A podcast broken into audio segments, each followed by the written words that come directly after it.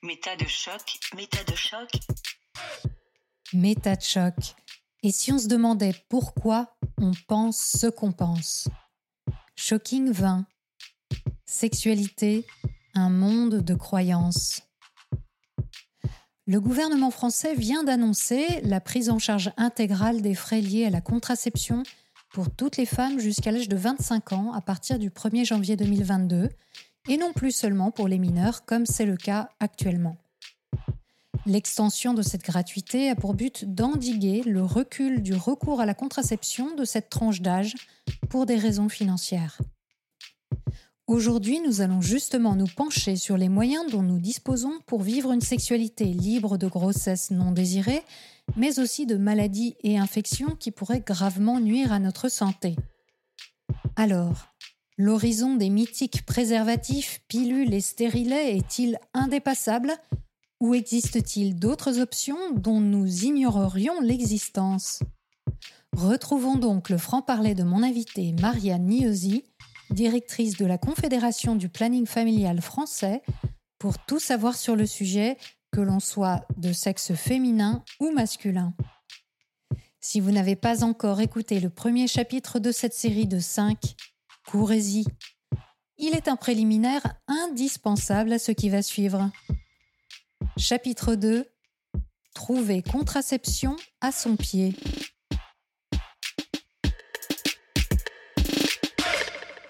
Moi, ce que j'aimerais bien qu'on fasse là, c'est que tu nous expliques déjà quand euh, une personne vient vous voir pour un test de grossesse. Mmh. Qu'est-ce que vous proposez? Quelles informations vous lui donnez? Dis-nous tout.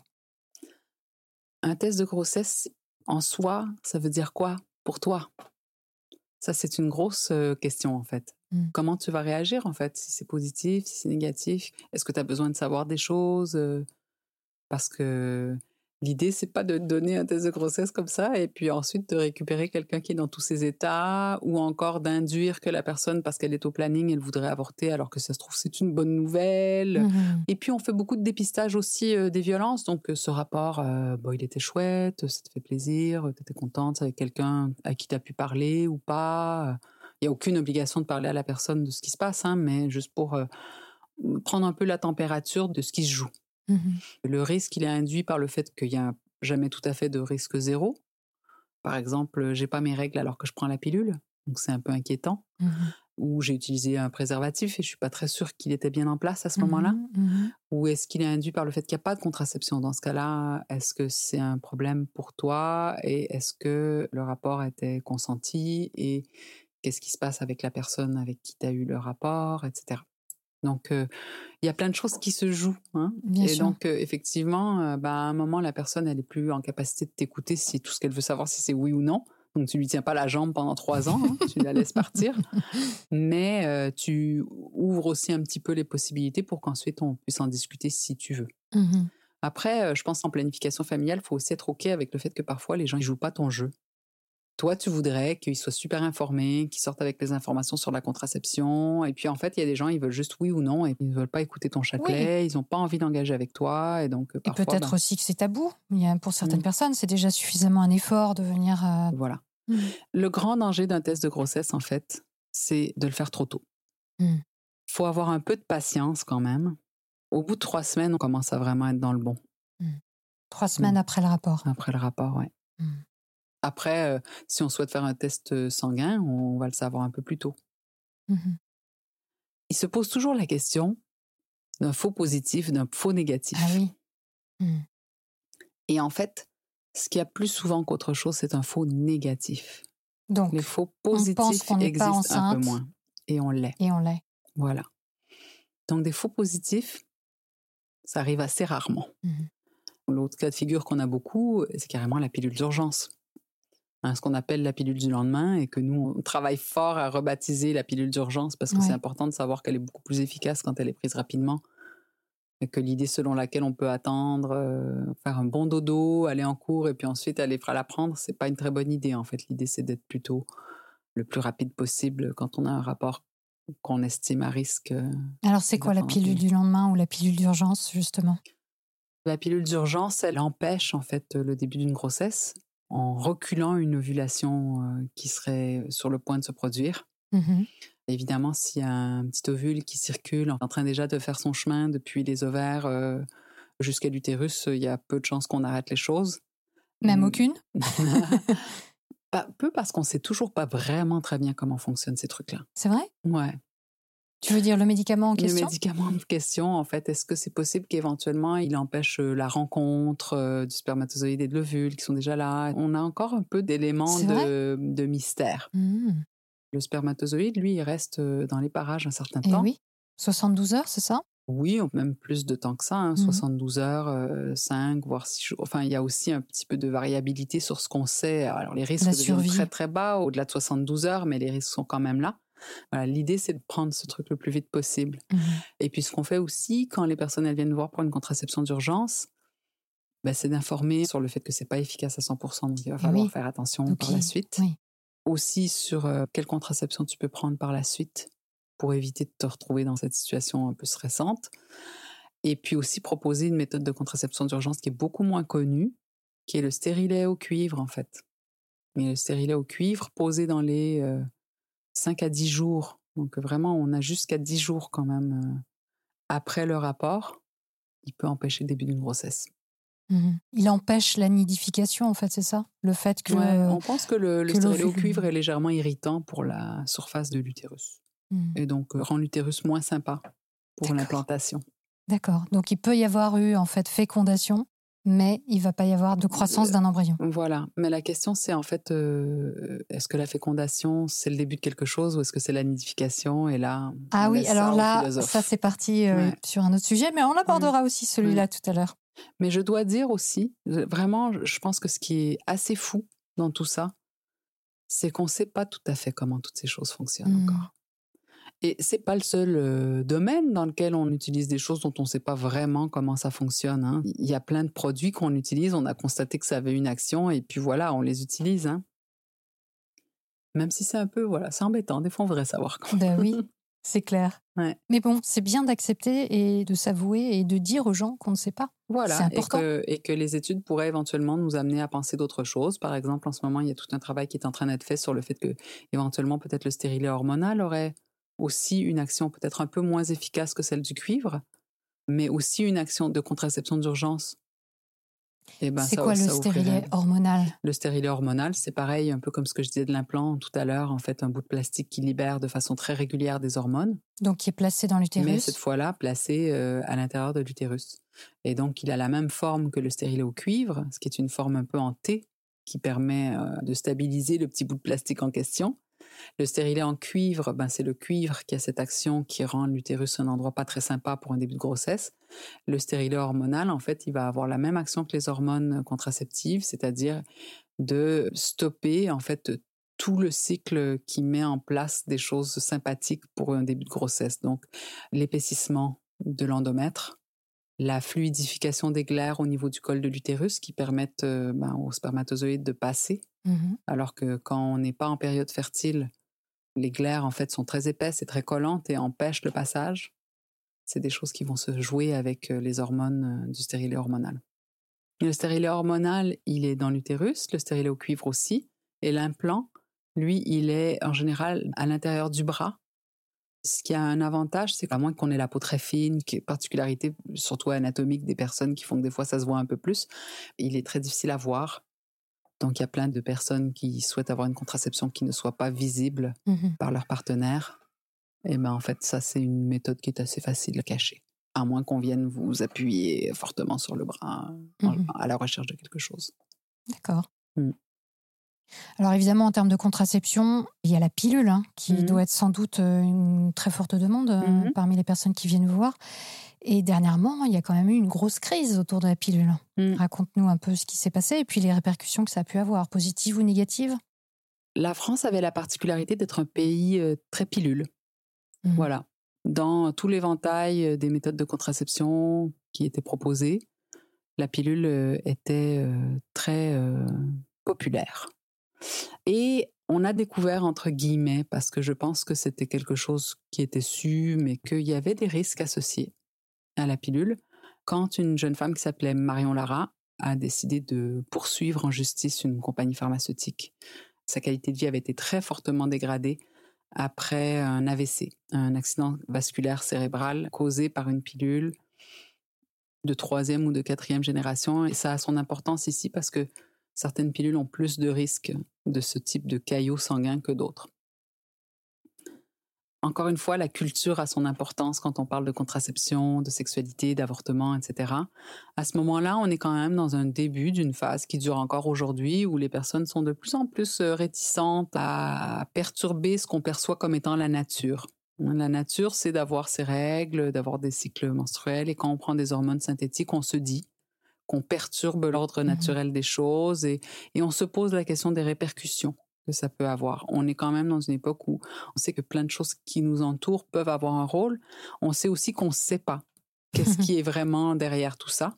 Et donc, on peut euh, légitimement se dire, ben, je vais baisser le nombre d'inconnus dans mon équation. Ça, c'était quand exactement cet événement? 2012-2013. Ça a super accroché dans les médias ben parce que l'histoire de Marion Lara était terrible, parce qu'elle la racontait bien, parce qu'elle était vraiment obstinée à faire savoir, qu'il y avait un risque. Dans son cas en particulier, elle était porteuse d'une euh, particularité génétique qui l'exposait à ce risque et personne n'avait vraiment fait le travail d'aller voir si elle portait ce petit facteur de risque, euh, si on fait un test, on, peut le savoir, mais la plupart des gens n'ont pas à faire le test puisque en faisant un interrogatoire médical, on devrait pouvoir voir qu'il existe ou qu'il n'existe pas. Donc elle, elle a dit, on nous le dit pas assez, et elle a poursuivi la compagnie pharmaceutique. À ce moment-là, en fait, ce qui se passe aussi, et je pense que ce qui vient vraiment amplifier le mouvement de défiance envers la pilule, c'est que les filles, les femmes disent on n'aime pas toujours ça, prendre la pilule, ça nous convient pas toujours. Et oui. Et on n'est pas entendu. Mmh et on est quand même dans un moment où de plus en plus, sur plein de sujets, les femmes disent on nous prend quand même un peu pour des quiches, en fait. Euh, et quand on dit qu'on a mal au sein, des nausées, moins de libido, euh, plus de tristesse, etc., on ne nous écoute pas et on nous dit fadaise, continuez euh, cette méthode de contraception.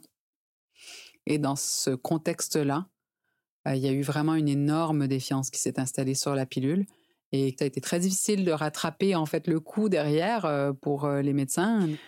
Et puis là-dessus, se sont rajoutés toutes sortes de charlatanismes divers et variés, idéologiquement motivés euh, pour certains. On a quand même euh, dans ce mouvement pour la nature, le corps qu'il ne faut pas perturber, etc., mmh mmh un certain entrisme de la part euh, de mouvements religieux mmh et conservateurs. Et des pseudosciences également, j'imagine. Et des pseudosciences. Et donc, on a par exemple eu, euh, parmi les personnes qui ont euh, contribué à la défiance envers la pilule, un certain docteur Henri Joyeux, qui n'est qualifié en gynécologie euh, d'aucune façon mais qui est venu en fait dire le complot, etc. Et voilà ce qu'il faut dire avec des personnes qui ont pu faire euh, agiter contre euh, la pilule contraceptive, c'est qu'il y avait un lien avec euh, des factions un peu conservatrices catholiques. Ça a été très compliqué de démêler tout ça. Oui, parce que finalement, qu'est-ce qu'on sait sur la pilule aujourd'hui? Et ben est-ce qu'elle reste légitime? Dans quel cas et dans quel cas elle doit être évitée, par exemple ben, Je pense que les femmes, elles avaient raison de dire qu'on leur avait pas tout dit mmh et qu'on avait minimisé. Moi, j'utilise souvent l'exemple complètement différent de ce qui s'est passé aux États-Unis avec la pilule. La pilule, quand elle est introduite aux États-Unis, faut dire d'abord qu'elle est testée sur des femmes portoricaines qui ont peu le droit à l'information et au mmh. choix euh, quand on la teste, mmh.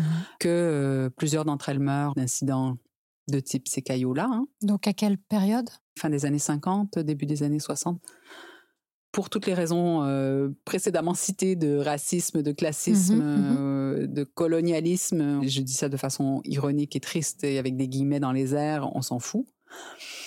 Et on introduit ça auprès des femmes, euh, la pilule. Et à ce moment-là, ben évidemment, il y a plein de femmes qui se mettent à dire ben moi j'ai mal à la tête ou je me sens bizarre, j'ai des petites palpitations, je fais une thrombose, j'ai machin, je, me sens enceinte, j'ai des nausées toute la journée en fait. Euh, il y en avait plein qui étaient super heureuses parce qu'elles le toléraient bien, mais il y avait un fort nombre de femmes qui toléraient mal la pilule. Mmh et à ce moment-là, les mouvements féministes s'emparent de ce scandale et vont jusqu'à pousser à ce que le Sénat examine la question des dosages d'hormones dans les pilules contraceptives parce qu'ils disent les femmes ne le vivent pas bien et nous on veut pas ça en fait, on veut une contraception que les femmes vivent bien. C'est fou parce qu'aux États-Unis, les féministes ont eu tout ce mouvement-là en fait d'aller questionner la pilule et de dire qu'est-ce qui se passe assez alors rapidement France- finalement. assez rapidement. Mhm. Alors qu'en France, où la pilule est introduite plus tardivement, on l'a très peu questionné euh, du côté des féministes. Et je pense que là, aujourd'hui, les jeunes femmes qui ont dit, moi, j'ai des effets secondaires et j'ai envie qu'on les prenne au, sérieux, elles ont forcé à la fois les médecins et les personnes qui travaillent en planning, dont une large part sont des militantes féministes, à se réinterroger sur ça. Mais est-ce que c'est un complot de Big Pharma finalement alors Non, France? bah, Aujourd'hui, ce qu'on peut dire, c'est qu'il y a une partie, si on peut la qualifier de complot de Big Pharma, enfin, moi, ça me dérange pas d'en parler comme ça, hein, Ouais. n'exagérons rien, mais les pilules qui présentent le moins de risques graves, ce sont les pilules qu'on appelle de seconde génération. Donc, la première, c'est celle qui faisait prendre des doses de cheval aux femmes et qu'elles ont dit ça suffit, on se sent pas très bien. La deuxième, c'est celle qui présente le moins de risques graves. Mais comme il y a toujours pour certaines personnes des inconvénients avec ces pilules-là, on en a développé d'autres. Troisième, quatrième génération. Et ce qu'on sait, et qu'on sait depuis longtemps, mais à l'époque, on n'avait peut-être pas assez mis en avant, c'était que ces troisième et quatrième générations, elles augmentaient plus les risques graves. Elles Ah. baissaient les petits inconvénients, mais elles augmentaient plus les risques graves. Donc, il fallait les donner avec une certaine parcimonie Et en connaissance de cause. et en de informer les personnes, hein, Exactement. les femmes qui les Et tout ça, en fait, nous mène aujourd'hui, je pense, à une situation qui est peut-être euh, globalement meilleure, où je pense que les médecins sont vraiment encouragés à donner cette euh, pilule de deuxième génération plus directement.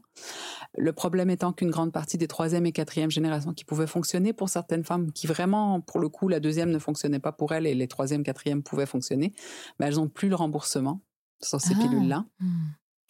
Ça a été une des façons d'empêcher qu'elles soient autant prescrites, mais c'est quand même malheureux pour les femmes pour qui c'est une bonne méthode. Mhm. Et un autre des effets, je crois, positifs, c'est que ça a poussé plus de femmes à explorer les autres méthodes de contraception. Alors, quelles sont-elles? Alors, les risques dont parlait Marion Lara, en fait, c'était euh, sur les pilules estroprogestatives, donc qui contiennent de l'estrogène synthétique et de la progestérone synthétique. La pilule estroprogestative, elle bloque l'ovulation. C'est super Donc, il ne peut efficace. pas y avoir de fécondation puisqu'il n'y a pas il peut d'ovulation. pas- Hein, Il y a toujours des femmes qui ne tolèrent pas la pilule si bien que ça, Ouais. et j'en connais de nombreuses qui ont des grossesses sous pilule. Donc malheureusement, c'est Mhm. pas si simple que ça. Cette combinaison d'estrogène et de progestérone est très efficace, mais a quelques risques au niveau cardiovasculaire. Si on prend que de la progestérone, on baisse ces risques-là. Pour le coup, euh, il y a beaucoup moins d'effets graves. Et donc, euh, dans le stérilet euh, hormonal, dans l'implant, il y a que de la progestérone. Mhm. Il y a moins ces effets graves, mais il y a ces petits effets dont on parlait tout à l'heure avec des saignements un peu chaotiques. Mhm. Pour d'autres, il y a des saignements réguliers et ça leur convient. Et pour d'autres encore, les saignements s'arrêtent complètement. Ça peut aussi convenir. Mhm. Encore faut-il qu'on en soit averti et qu'on flippe pas sa oui. race en se disant je suis enceinte en fait. Mhm. Mais voilà. Donc il y a ces méthodes-là, il y a les stérilets au cuivre qui pour le coup n'impliquent euh, aucune hormone, mais euh, pour certaines femmes, donc euh, des saignements très importants au moment des règles, plus de douleur, euh, Mhm. dans ce cas-là, ben, Et sachant que ça demande une intervention. oui, ça demande la pause, qui est un moment qui n'est pas toujours agréable, mais qui dure très peu de temps. Et après, on se retrouve avec, ce qui est génial, des euh, méthodes de contraception très longue durée. C'est ça aussi qui est intéressant. La pilule, il faut se souvenir de la prendre tous les jours. Eh oui. Et pour quelqu'un qui a pris la pilule 10 ans, ben, ça fait des milliers d'opportunités de l'oublier une ou deux fois. Eh oui, eh oui. Et quand on oublie la pilule, ben, on risque les grossesses. Donc, euh, ça demande toute une mathématique et toute une méthode aussi de savoir qu'est-ce qu'on fait quand on a oublié la pilule, combien de temps on doit utiliser d'autres méthodes de contraception ou s'abstenir, quand est-ce qu'on est infertile à nouveau. Enfin, Et toute la responsabilité, bien entendu, qui repose sur la femme, qui ne doit pas l'oublier. Exactement. Donc, j'ai parlé de quelques autres méthodes de contraception. Il y en a d'autres. hein. Il y a le diaphragme aussi.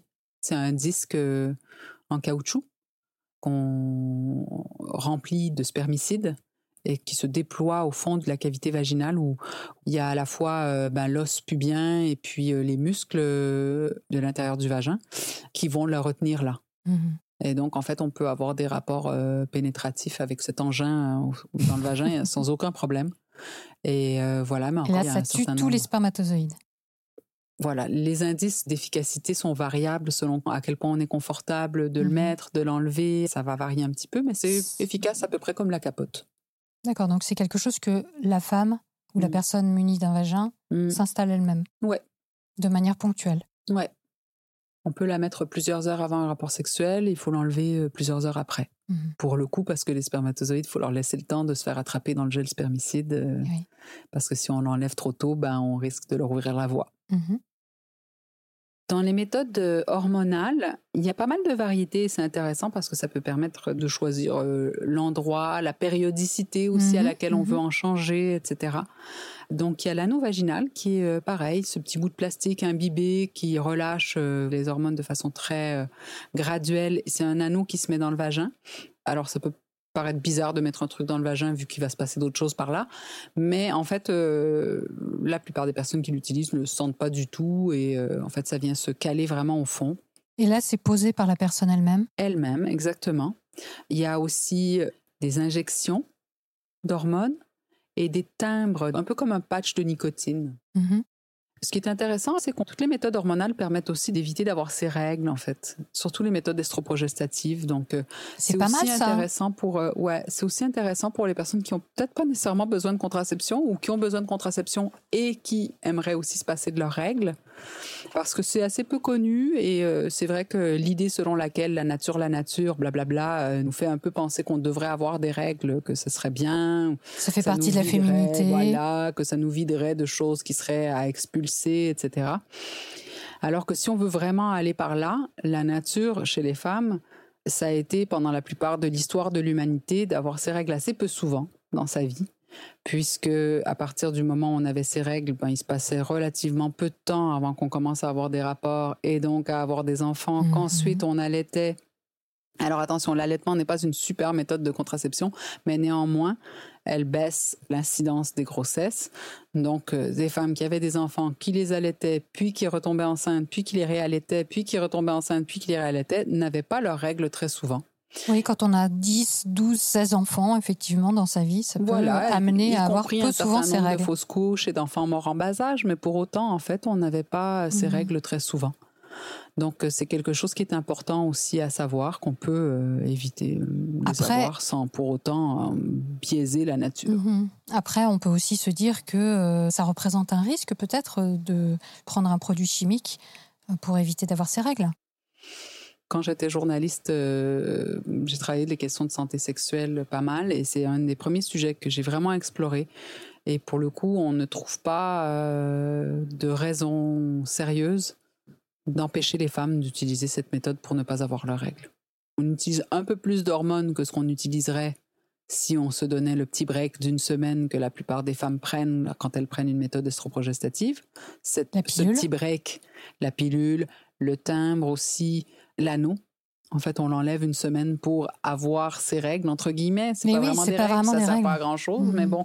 Ça donne cette euh, impression. Ça donne cette de- impression. euh, normalité, entre voilà, guillemets. De normalité. Mais pour de vrai, en fait, il n'y a pas particulièrement d'indication à ces règles-là. Donc euh, les études n'ont pas montré d'effets secondaires qui soient vraiment problématiques. Pour les femmes en trouvé. général. Alors, encore une fois, sur les questions de contraception, il y a peu d'études. Ah, Globalement, en fait, c'est pas un sujet qui est très travaillé euh, sur le plan euh, des questions qui ne sont pas de vie ou de mort ou de grossesse. Ou de hein, commercialisation. Ou de commercialisation, etc. Donc, euh, ces questions-là, en fait, euh, des femmes qui voudraient ne pas avoir de règles, etc., ben, on a fait quelques études. C'est pas des grosses, Mhm. grosses études, mais on a fait quelques études et on n'a pas trouvé de raison de ne pas le recommander. mhm. Ça, c'est pour les méthodes hormonales. Après, j'ai parlé rapidement du diaphragme, et la cape cervicale, c'est un peu une autre version du diaphragme. Encore une fois, c'est un petit bout de caoutchouc qu'on met au fond euh, du vagin, mais qui ressemble plus à la coupe menstruelle dans le sens où ça entoure le col de l'utérus. Et c'est comme le diaphragme euh, rempli de spermicides. D'accord. Précisons que la coupe menstruelle, c'est un... C'est une méthode euh, pour retenir le sang, pour éviter de se tacher quand on a ses règles, en fait. hein. Voilà, donc ça remplace euh, ou c'est un complément à la serviette hygiénique, par les exemple. tampons, etc. Ouais. La cape cervicale n'est pas très utilisée en France. L'éponge, le spermicide, c'est pas très utilisé en France. Euh, souvent, on va utiliser, pour justifier de moins les utiliser, des indices de Pearl, donc des efficacités moindres.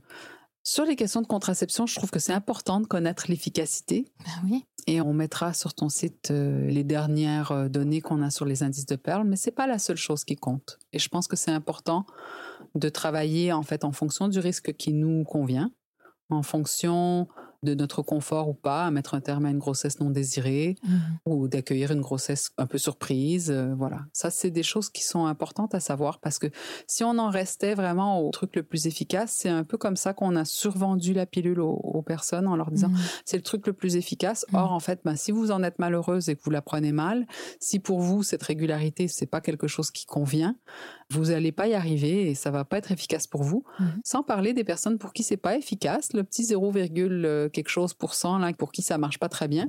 Et j'en ai rencontré plusieurs pour qui c'est super insultant de se faire dire tu as dû l'oublier, mais tu t'en es pas rendu compte. Non, non, j'ai vraiment, vraiment pas oublié. Et en Mhm. fait, ça marche pas sur moi. Mhm. Et quand ça vous arrive une fois et que vous vous dites, bon, ok, peut-être j'ai oublié, à la seconde, là, vous l'avez vraiment mauvaise qu'on ne vous ait pas cru. Mhm. Et ça, j'en ai vu des femmes me regarder avec des yeux méchants comme ça parce qu'elles n'étaient pas contentes. Mhm. Et je les comprends très, très bien. Mhm. Donc, le risque zéro n'existe pas.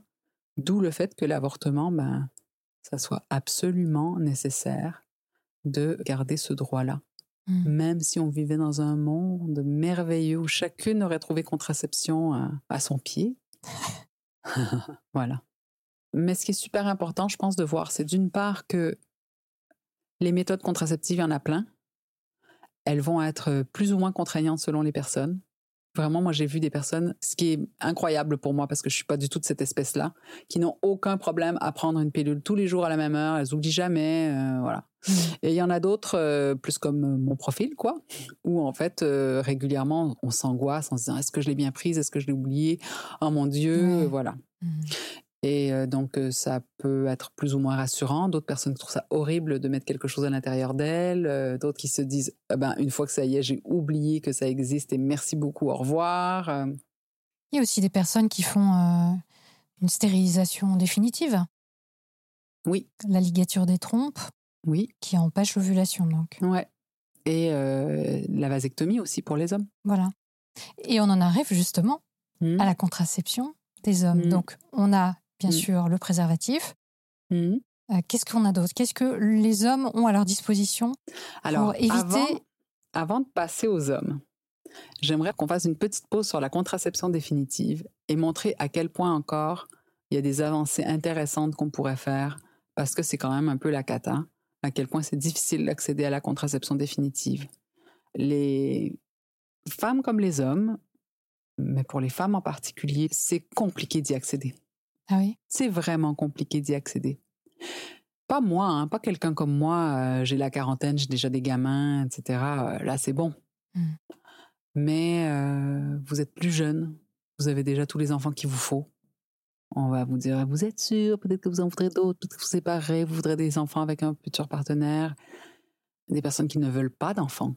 Mhm. Oh là là, avoir 20 ans et demander une ligature des trompes ou autre méthode de contraception définitive, c'est très très compliqué. Alors, euh, dans les méthodes de contraception définitive, globalement, l'idée, c'est de bloquer les trompes, donc le conduit entre les ovaires et l'utérus. Mhm. Pourquoi un mouvement féministe doit travailler les questions de contraception? Parce que une femme ou une personne qui a la capacité de porter une grossesse ne devrait jamais refuser ce merveilleux cadeau qui fait d'elle qui elle est. Et elle pourrait même changer d'idée parce que c'est inconcevable qu'on soit certaine de pas vouloir d'enfant alors qu'on a 20 ans parce qu'on est non seulement une femme, mais en plus on est un peu bête parce qu'on est jeune, entre guillemets. hein. Mhm, Toujours, mhm. je fais les guillemets dans les airs. Et donc, il y a vraiment des personnes qui ont une forme d'errance thérapeutique très longue Mhm. avant de trouver quelqu'un qui veuille bien accéder à leur demande. Et là, on parlait d'une semaine de réflexion. On n'est plus sur une semaine de réflexion, on est sur quatre mois de réflexion pour euh, avoir accès à la contraception définitive. Donc ça, c'est ce que dit la loi. Ouais. Mhm. Ouais. Après, on peut effectivement s'interroger. En- tant que médecin, face à une jeune fille de 20 ans, Mhm. je comprends que certains médecins lui posent des questions. Je comprends Mhm. qu'il y ait effectivement un vrai questionnement de la part du thérapeute de se dire est-ce que j'ai envie de faire ça à cette jeune fille ou pas? C'est quand même une sacrée responsabilité. Donc, je comprends ce que tu veux dire, Mhm. dans le sens où il y a sans doute euh, des personnes qui sont très claires, complètement, euh, voilà, elles ont un avis définitif. Mais Mhm. on peut toujours se dire, ah oui, c'est vrai. Moi, personnellement, quand j'avais 20 ans, je pensais tellement différemment d'aujourd'hui que je me dis, est-ce que euh, Mm. si j'avais eu certaines possibilités, euh, je l'aurais pas regretté? Ouais. Euh, Je comprends ce questionnement-là et j'ai des amis médecins et on a de longues discussions sur ces sujets-là. hein. Mais bon, moi, je pars de l'idée que quand on est majeur et vacciné, euh, bon, ça, ça tombe mal l'histoire du vaccin en ce moment. Quand on est majeur, en fait, on devrait avoir le droit de prendre les décisions qui Mhm. nous concernent. Mhm. Alors, on peut avoir ces discussions-là effectivement sur les mineurs, mais ça me paraît euh, très compliqué de dire à une personne majeure ce qu'elle doit faire en fait euh, de ses organes reproductifs. Oui, et la, la question qui me vient du coup, c'est est-ce que les hommes qui veulent faire appel à une contraception définitive sont soumis au même délai? Ils sont soumis aux mêmes délais, mais la différence pour les hommes, c'est que c'est très facile de conserver son sperme. Il suffit qu'ils se mettent quelques petites paillettes de côté. D'ailleurs, on leur propose directement de le faire. Alors que pour les femmes, la procédure est plus compliquée. Et donc, euh, on considère juste que Il vaut Mais- mieux pas. Et on se pose peut-être pas cette question sur ce qu'on pourrait faire pour accompagner l'éventuelle ambivalence des femmes. Mhm. On a le droit à l'ambivalence, c'est pas si grave que ça. Il y a un lien à faire là avec euh, l'expérience des personnes trans. Parce que cette espèce de question d'avoir à demander la permission pour faire ce qu'on veut de son fucking corps, c'est vraiment super fort, euh, tu vois. Oui, on se retrouve avec le même type de dilemme, entre guillemets, du côté des soignants Ouais. et euh, la même détresse potentielle du côté de la personne qui veut pouvoir fait, disposer de on- son corps. Alors, le dilemme euh, me paraît moins évident à cet endroit-là, en fait, euh, d'une personne majeure qui vous dit je voudrais commencer un traitement pour transitionner, Mhm. un traitement hormonal pour voilà que mon apparence physique se change et, et que je puisse accéder en fait à un état civil différent. Dans le cas des personnes trans, il y a quand même euh, une forte mainmise des psychiatres sur l'autorisation, sur le feu vert Mhm. à commencer ce traitement-là. Et je fais bien ce que je veux de mon corps. Mhm. Pourquoi est-ce que j'ai besoin de demander à une médecin, un médecin, Mhm. de dire que j'ai bel et bien toute ma tête et je peux bel et bien euh, aller au bout de ce projet-là? On retrouve la même expérience pour euh, les personnes qui souhaitent avorter après le délai euh, en France, où en fait, euh, il est possible de faire une interruption médicale de la grossesse. Une des raisons peut être la détresse psychosociale de la personne qui vit euh, cette grossesse, mais ça devra être estampillé et approuvé, Décider, décidé Mhm. par des personnes qui sont dûment autorisées à le faire, les médecins, des médecins. et non pas la personne concernée. Exactement. Mhm. Alors du coup, pour revenir à la contraception euh, chez les hommes, quelles sont les solutions à part le préservatif? Alors, sur le sujet de la contraception masculine, moi, je connais bien l'histoire française de la contraception masculine, Mhm. mais j'ai aussi beaucoup regardé du côté des études internationales. hein. Il n'y a pas qu'en France qu'on a travaillé la question, mais en France, en tout cas, il y a plusieurs médecins qui se sont penchés sur ça. Il y a une méthode hormonale et il y a une méthode euh, par euh, la chaleur, mais qui est vraiment purement mécanique. On dit souvent le slip chauffant, mais c'est pas un slip chauffant, c'est simplement que les testicules étant à l'extérieur du corps pour la bonne raison qu'en fait euh, l'usine fonctionne mieux à une température un peu plus basse que celle du corps, donc 37 degrés pour le corps, 35 degrés pour les testicules. Si on remonte d'une façon ou d'une autre les testicules contre le corps, on diminue la possibilité euh, pour les testicules de fabriquer des spermatozoïdes qui fonctionnent, Mhm. qui sont euh, fertiles. On parle aussi dans le parler populaire du remont de couilles toulousain. Attention, parce que c'était un médecin toulousain Ah. qui avait pensé à cette méthode-là et qui travaillait avec une couturière médicale qui utilisait donc les élastiques qu'on utilise pour immobiliser certaines choses, etc. Donc euh, voilà, le remont de couilles toulousain, c'est un terme assez marrant qui va, je trouve, assez bien avec le slip chauffant. Et depuis euh, les années euh, 70 en France, il y a des hommes qui expérimentent avec cette possibilité-là. Alors ils ont créé euh, diversement des slips, des espèces de jockstrap, en fait, euh, des assemblages élastiques, et puis euh, plus récemment encore euh, des anneaux en silicone qui permettent en fait de maintenir les bourses euh, euh, séparées du scrotum. En fait, la peau qui soutient les testicules à l'extérieur du corps, elle est passée à travers un anneau, et ce qui fait que les testicules vont vraiment se Ah, plaquer contre le corps. Mhm. Si on porte ça toute la journée, au bout d'un certain temps, il n'y a plus de spermatozoïdes fertiles dans un spermogramme. Donc, il faut quand même être suivi par une médecin, un médecin, hein, parce qu'il faut quand même vérifier que ça a bel et bien Mhm. marché. Mais ça peut être une façon pour les hommes de se contracepter. Et sinon, ben, la testostérone aussi fonctionne euh, soit par injection, euh, soit par patch, soit par gel. En ce moment, ce qui est offert aux hommes, c'est une injection. C'est un peu contraignant parce que c'est une injection hebdomadaire. Ah oui. Alors, il y a des hommes qui apprennent à se la faire eux-mêmes. Mhm. Ça les dérange pas et eux ou leurs partenaires euh, voilà, le font ou d'autres personnes dans leur vie. hein. On a utilisé aussi le gel par le passé, mais l'expérience en fait prouvait que c'était un peu compliqué parce que ben, si on dort nu avec euh, son sa partenaire, en fait, euh, ben, elle va finir par avoir euh, du gel sur elle. Et si elle n'a pas choisi d'utiliser de la testostérone dans sa vie, bon voilà, elle va avoir des effets secondaires un peu déplaisants. C'est un gel qui s'applique où? Les hommes se l'appliquaient sur le torse dans mon D'accord. souvenir. Et pourquoi est-ce qu'on propose de la testostérone pour être moins fertile? Ça paraît contradictoire. Eh ben, je connais pas les tenants et les aboutissants physiologiques de la chose, Mhm. mais euh, on s'est rendu compte que la testostérone rendait euh, infertile à haute dose parce que ben, les premiers à utiliser la testostérone, ça a été euh, les bodybuilders. Mhm. Et qu'éventuellement, les bodybuilders obtenaient le corps de leurs rêves, mais cessaient d'être capables de se reproduire par les voies naturelles. D'accord.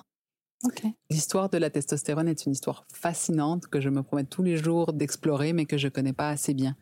La chose qui me paraît importante euh, de savoir, c'est que la testostérone est souvent décrite comme l'hormone sexuelle masculine. Or, les femmes ont de la testostérone.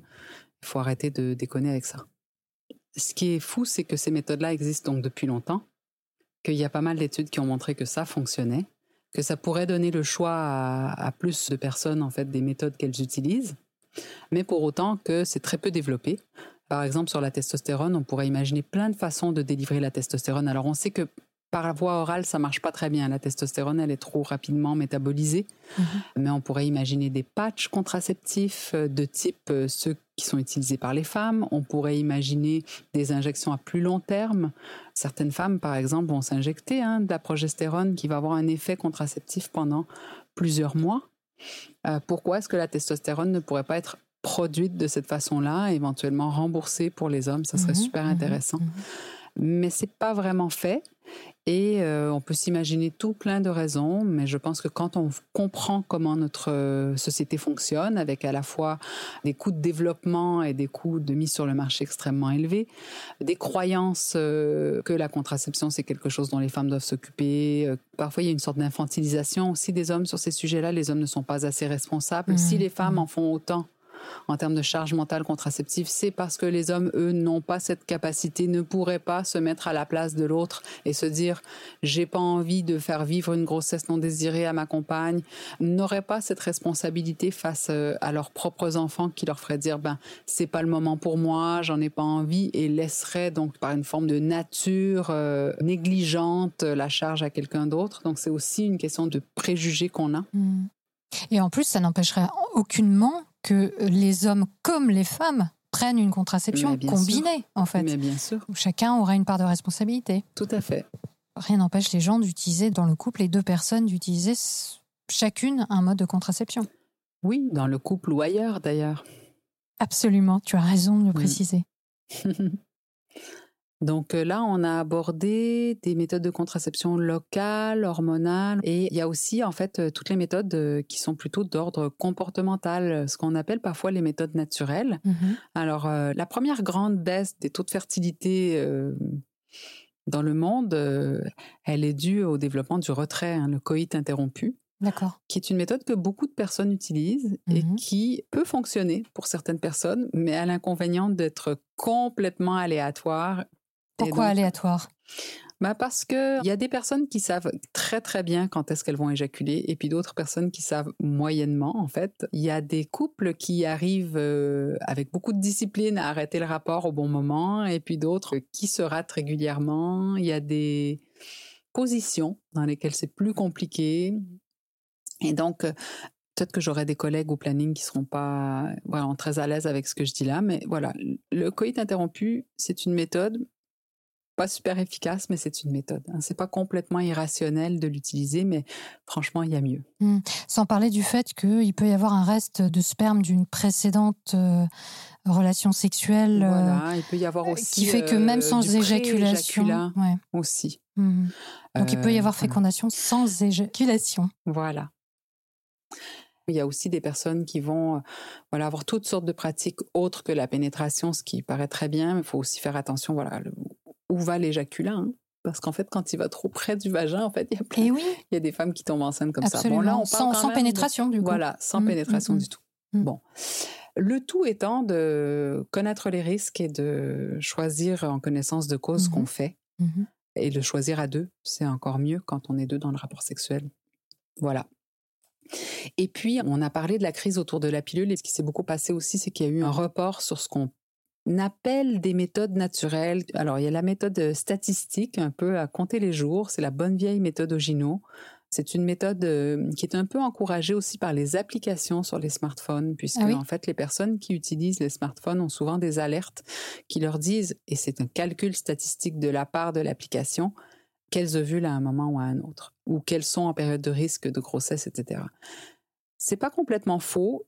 Il faut dire aussi qu'une autre façon dont on l'apprend, c'est à l'école, parce que quand on apprend ce qu'on appelle la reproduction humaine, on nous sort toujours ces espèces de tableaux, mmh. comme quoi on a 14 jours entre le premier jour des règles et le premier jour d'ovulation, puis ensuite, premier jour d'ovulation aux prochaines règles, un autre 14 jours, pour un cycle menstruel parfait de 28 jours, ce qui est d'une part super rare, et je pense qu'on est plein à avoir eu des cycles qui ne correspondaient pas du tout aux 28 jours et à s'être demandé ce qui n'allait pas avec nous. Rien ne va pas, tout va bien. On peut avoir des cycles super variables et être parfaitement normalement constitués. Et qui varient aussi. Voilà, les cycles peuvent varier, en, fonction les ovulations peuvent varier. Des femmes tombent enceintes pendant leurs règles, d'autres tombent enceintes quelques jours après. Voilà. Donc cette méthode statistique, la fameuse méthode Ogino, c'est rare qu'elle fonctionne bien pour les oui, on connaît bien les fameux bébés, Ogino. Exactement. qui sont nés euh, de parents qui utilisaient cette méthode. Donc ça, c'est la méthode du calendrier, qui encore une fois n'a rien de complètement irrationnel. C'était ce qu'on utilisait le plus souvent en fait avant que les méthodes modernes de contraception arrivent, on essayait des trucs et puis voilà, des fois ça marchait et puis tant mieux, mais c'est pas très fiable. Mais par contre, on a aujourd'hui une méthode un peu complète qui s'appelle la méthode symptothermique qui va du, à la fois compter les jours, prendre sa température tous les matins avant d'avoir euh, bougé. Hein. Vraiment, c'est la première chose qu'on fait. Observer les glaires et éventuellement observer la position du col. Et les personnes qui sont très bien formées à ça, donc souvent accompagnées pendant plusieurs mois par une formatrice, une personne qui connaît bien, réussissent euh, à assez bien maîtriser leur fécondité avec mmh ces méthodes-là. C'est des méthodes qui demandent quand même pas mal d'efforts, donc il faut être vraiment motivé. Mais ça peut éventuellement euh, amener euh, à minima une jolie connaissance sur le fonctionnement du corps humain. Et du sien en particulier. Du sien en particulier. Mmh voilà. Et c'est relativement efficace? C'est efficace, ça demande un gros investissement. C'est pas mmh quelque chose qu'on peut décider de faire du jour au lendemain, mmh. comme on déciderait de prendre la pilule ou de se faire poser un stérilet. C'est un apprentissage en fait. Voilà. Mmh. Donc, il n'y a pas une contraception qui conviendra pour tout le monde. Et euh, la façon dont on voit notre rôle au planning, c'est de permettre euh, une discussion, un échange, de faciliter la réflexion des personnes en leur apportant un maximum d'informations. Et évidemment, on n'est pas les seules personnes dans cette discussion-là. Dans mon cas, j'étais animatrice, je travaillais avec des sages-femmes et avec des médecins qui aussi avaient euh, d'autres informations, conduisaient un questionnement clinique éventuellement qui pouvait amener à informer, à éclairer ce choix-là. Faire le moins d'examens cliniques physiques quand il n'y a pas besoin mmh et surtout euh, être ouverte et ouvert au choix des personnes. Oui, et, ce qu'on peut rappeler d'ailleurs, c'est l'occasion, c'est que tout ce qu'on a dit et toutes les numérations que tu as faites euh, des différents types euh, mmh. de tests de grossesse, mmh. de euh, contraception, etc., etc. Et on va parler là de l'IVG également. C'est évidemment des choses dont il faut discuter avec un professionnel.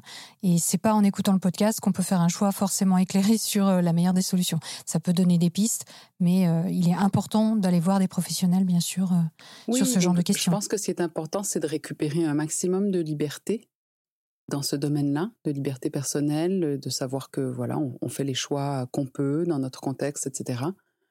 et aussi d'avoir accès aux bonnes personnes. Hmm. Donc c'est un peu notre rôle tant euh, dans nos associations départementales que même en appelant le numéro vert national qui peut aussi orienter vers des professionnels dont on a les coordonnées. On a un grand annuaire. Mais évidemment, il n'y a pas que le planning, il y a plein d'autres moyens de trouver ces personnes-là. Mais en tout cas, pour nous, ça fait vraiment partie de nos missions principales. Hmm. Mais outre le choix personnel, c'est vrai qu'il y a aussi une dimension médicale et dans certains cas, il y a des solutions euh, qui sont pas forcément adaptées à la personne ou même contre-indiquées. Oui, quand on dit qu'on est vraiment pour le choix le plus libre, l'idée c'est de pas fermer des choix sans expliquer pourquoi Hmm. et de permettre aussi dans une certaine mesure quand la contre-indication, elle peut se discuter à la personne de venir elle-même aussi mettre son grain de sel dans l'affaire. Moi, j'ai pu entendre là une attitude pas du tout planning. J'ai pu entendre des médecins dire que le stérilet, par exemple, n'était pas indiqué pour les femmes qui n'avaient jamais eu d'enfants. Mhm. Il y a des médecins qui ne veulent pas les poser. Mhm. Ça sera pas du tout quelque chose qui sera dit au planning. Il peut y avoir aussi des recommandations de bonnes pratiques qui vont un petit peu mettre euh, des bâtons dans les roues en fait euh, aux personnes parce que ça leur demande d'aller faire des examens, etc. Et en fait, nous, ben, ce qu'on fait évidemment dans le respect euh, des publications scientifiques et de ce qu'on sait, hein, la connaissance qu'on a, c'est d'aller le plus loin possible vers en fait une simplification du processus pour les personnes. Mhm. Encore une fois, tout est question de contexte. Quand on a un laboratoire à côté de son cabinet, on se pose pas les mêmes questions Bien sûr. Que quand euh, la personne a fait un long chemin pour venir vers nous et que son risque d'une grossesse non désirée est très élevé, par exemple. Alors justement, maintenant qu'on a parlé de la contraception et de ces failles euh, possibles, vous avez des personnes qui viennent vous voir au planning familial pour des grossesses non désirées. Et comme tu le disais, euh, ben, il y a des fois où la contraception n'a pas fonctionné, ou on l'a oubliée, ou elle n'est pas adaptée, etc., etc. Et il y a beaucoup de culpabilité finalement chez les personnes qui se retrouvent avec une grossesse non désirée. En plus du stress, en plus des questions que ça soulève, bien sûr. Mm. Quelle est ton expérience par rapport à ça?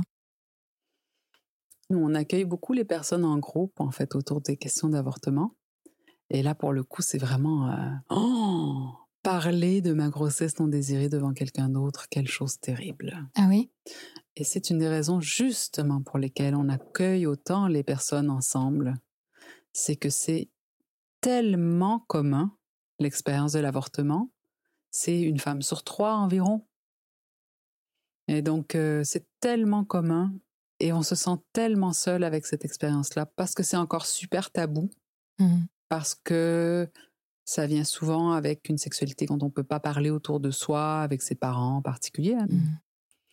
Parce que plein de gens en profitent en fait pour mettre un petit coup de culpabilité sur les femmes. euh, voilà, t'as pas fait attention, t'as oublié, etc. T'es pas très adulte, t'es pas très responsable. T'es pas très responsable, etc. Ce qui est peut-être le cas, mais on n'est tous pas responsables par moment. Enfin, faut pas exagérer quand même. Et surtout, on est Euh, deux dans cette histoire. Et surtout, moins. on est deux dans cette histoire au moins, complètement. Et ça, c'est vraiment incroyable à quel point on met la charge de la grossesse sur les femmes. Récemment, j'étais euh, à une réunion politique qui parlait de, la santé des jeunes. Et au moment d'en arriver à parler de sexualité, la responsable politique de haut niveau, que je ne nommerai pas, a mis les IST chez les garçons et la charge contraceptive chez les filles. Mhm. Elle a genré. Alors moi, j'aurais bien voulu que ce soit un artefact d'un langage inclusif, mais pas du tout. Son langage était complètement normatif, Mhm. donc plutôt masculin. Mais arrivée au- à la contraception, là, elle s'est mise à parler au féminin. C'était très étonnant. Mhm. Donc oui, effectivement, on retrouve beaucoup de culpabilité et puis et même ce que moi j'ai souvent nommé dans les accueils, euh, l'impression qu'on va être puni d'une façon ou d'une autre pour ce qui s'est passé. Mm. Un peu euh, comme quand on a l'impression qu'on a trop mangé un soir et qu'on se dit Ah, j'ai mal au ventre. Ça montre bien qu'en fait euh, j'aurais dû me maîtriser, j'aurais Mm. dû ceci cela.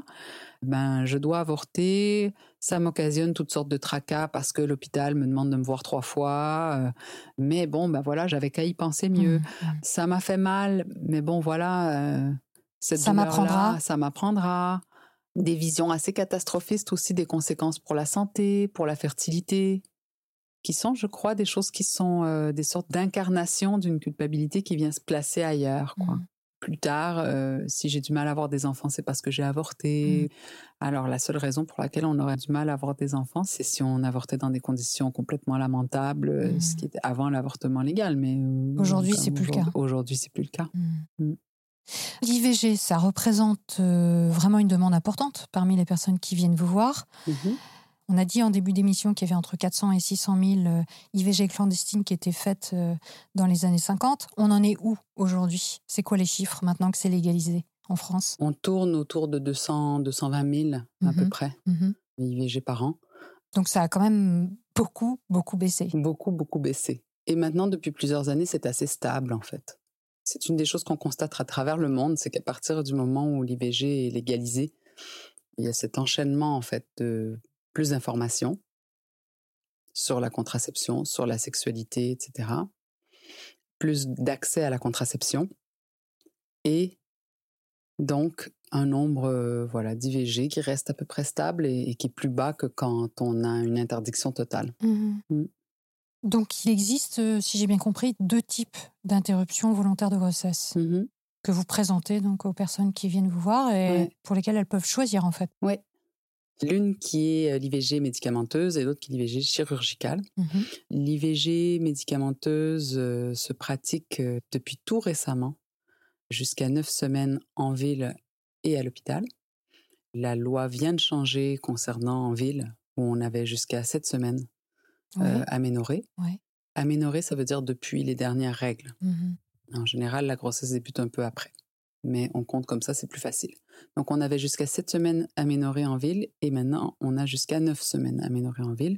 Donc en ville, ça veut dire en cabinet. En cabinet euh, libéral, libéral. en centre de santé, Mhm. en centre de planification. Et la méthode chirurgicale qui se pratique jusqu'à 14 semaines aménorées à l'hôpital et en centre de santé euh, depuis peu. Ça fait pas très très longtemps que la méthode chirurgicale est faite à l'extérieur de l'hôpital. La méthode médicamenteuse a un avantage de la souplesse euh, parce que on peut aller voir euh, ça ou son médecin généraliste, on peut aller voir une sage-femme. Ça se passe en deux étapes avec un premier comprimé et puis ensuite euh, un second comprimé qu'on prend 48 heures plus tard en général. Donc ça interrompt la grossesse. Et ça permet son expulsion. Voilà, l'expulsion du début de la grossesse, donc vraiment un tout petit stade. Mhm. C'est une méthode qu'on peut faire chez soi assez tranquillement, que certaines personnes préfèrent faire à l'hôpital, parce que c'est vrai qu'on n'a pas toujours les conditions en fait euh, pour faire ça sereinement chez soi, Mhm. et qui se fait avec une prise assez minimale de médicaments, puisque en plus des médicaments abortifs, on prend éventuellement des antidouleurs, Mhm. De l'ibuprofène et éventuellement de la lamaline si on sent de fortes douleurs. Mhm. C'est une méthode qui est très employée, mais c'est aussi une méthode pour laquelle euh, nous on dit que c'est très bien, qu'elle soit très accessible, mais qu'il faut toujours garder le choix des méthodes. Euh, pour certaines personnes, la méthode chirurgicale, elle peut être très bien aussi, dans la mesure où c'est une prise en charge et on n'a pas nous-mêmes à gérer euh, voilà l'avortement. Moi, mon expérience de l'avortement, c'est une expérience en chirurgicale et c'est une expérience que je trouve euh, plutôt bien. Donc ça se passe Euh, comment? C'est une anesthésie euh, alors, générale L'anesthésie est variable pour l'IVG par aspiration. On peut aller de vraiment pas grand-chose à une anesthésie locale, à une anesthésie générale. En général, ce qui est proposé en France, c'est local ou général, Mhm. sachant que l'anesthésie générale qui est proposée est vraiment toute légère. hein. c'est un tout petit doudou. Ouais, c'est quelques 15 minutes, une demi-heure? Voilà, c'est 15 minutes, c'est vraiment pas Mhm. long. Mais voilà, la locale est aussi proposée et ça c'est super parce que c'est pas un truc très dramatique euh, non plus pour beaucoup de personnes. Donc euh, pourquoi pas, euh, voilà, simplifier un peu le processus. Dans tous les cas, on va quand même vérifier que ça a bien marché. Donc on va faire un test de grossesse euh, Ah oui quelques semaines après Mhm. et euh, on peut faire soit un test de grossesse, soit une échographie, soit une prise de sang. Dans le forfait actuel en fait de l'IVG, il est prévu de retourner voir son médecin ou sa médecin, mais c'est aussi quelque chose pour lequel nous on milite pour une certaine forme de souplesse, c'est-à-dire si vous avez besoin, vous y allez, et puis si votre test il est négatif et que vous allez bien, la vie. Mhm. Et avant l'IVG, qu'elle soit médicamenteuse ou chirurgicale, on fait une prise de sang. En fait, il faut quand même déterminer que la grossesse elle est bien, elle est bien en cours. Mhm. Mais ça fait partie du processus. Donc il y a un certain délai finalement, puisqu'il faut d'abord faire une première prise de sang. Alors, il y a plein de façons de s'assurer que la grossesse, elle est bel et bien en cours. Il y a la méthode ceinture-bretelle, comme je dis, on disait avec mes collègues à, Paris en rigolant, qui est faire la prise de sang et faire l'échographie. Bah D'accord. là, on est vraiment sûr. Ah, c'est un peu difficile de. Sans doute. Voilà. Mais on peut aussi euh, très simplement se fier sur la dernière date des règles et sur une prise de sang, par exemple. Il euh, n'y a pas grand risque qu'on se trompe à ce mmh moment-là. Mmh on peut euh, faire que l'échographie.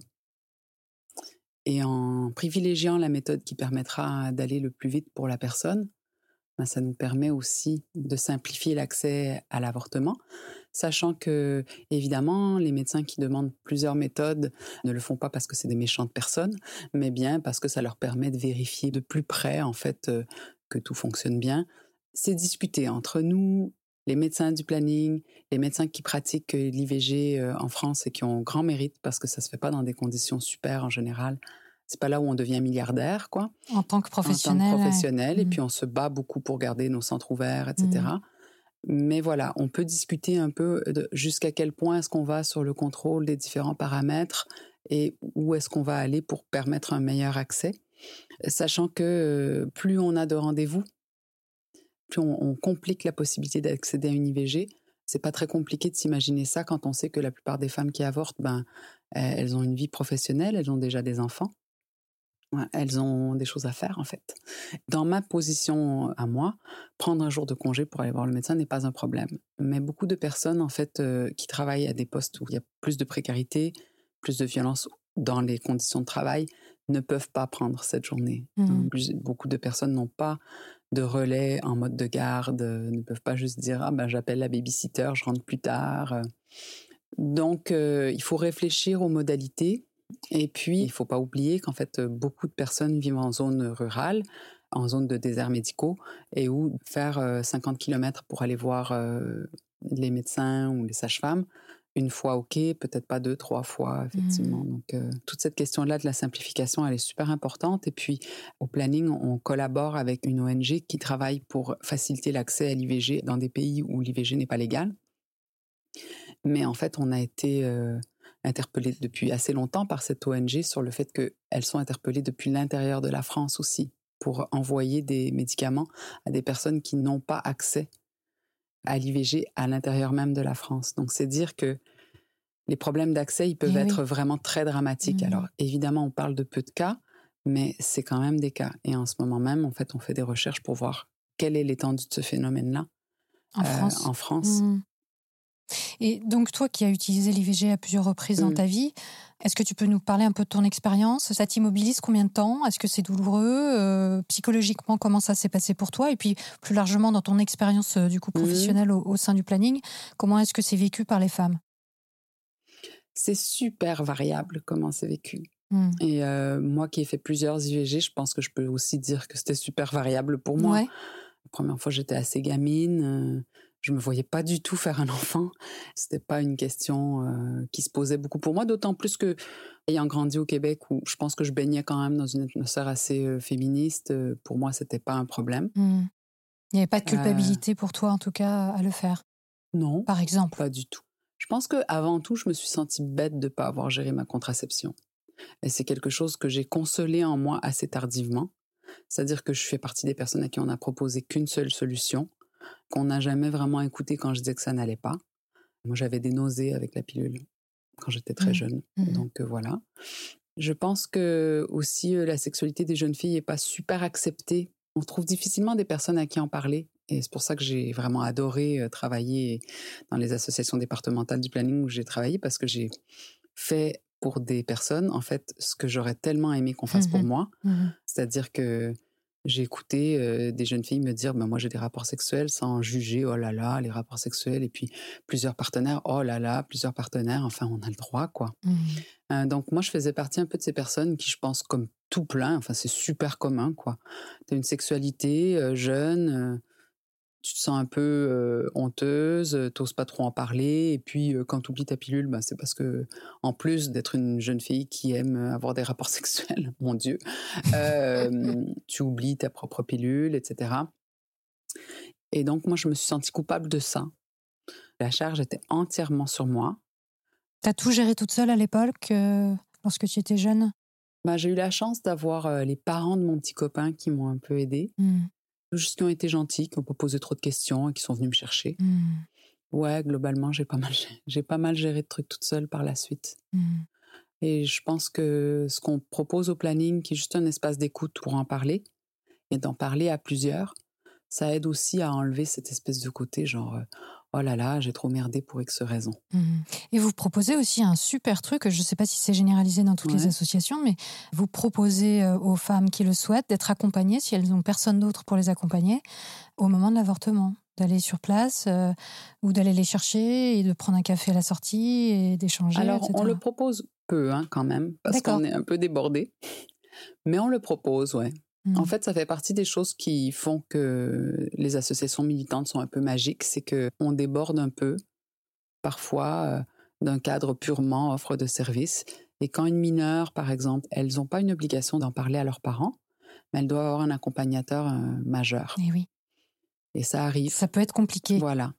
Alors on les encourage à trouver quelqu'un qu'elles connaissent parce qu'après tout, euh, nous, on est là un jour et puis on, voilà, elles n'ont pas d'attache particulièrement à nous. Mais s'il y a vraiment personne, en fait, ça arrive qu'on accompagne à l'hôpital des personnes et puis que voilà. Oui, il y a des personnes bénévoles en fait au planning. Voilà. Énormément et puis, de. et puis parfois des salariés qui font, qui Ouais. font le voyage aussi. Ouais, voilà. ouais, ouais. Mm.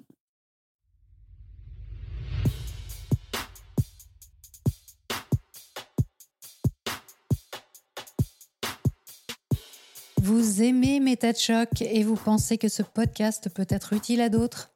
Pour qu'il vive et croisse, vous pouvez, comme celles et ceux qui l'ont soutenu cette semaine et que je remercie du fond du cœur, vous pouvez vous aussi faire un don ponctuel ou mensuel en suivant le lien en description.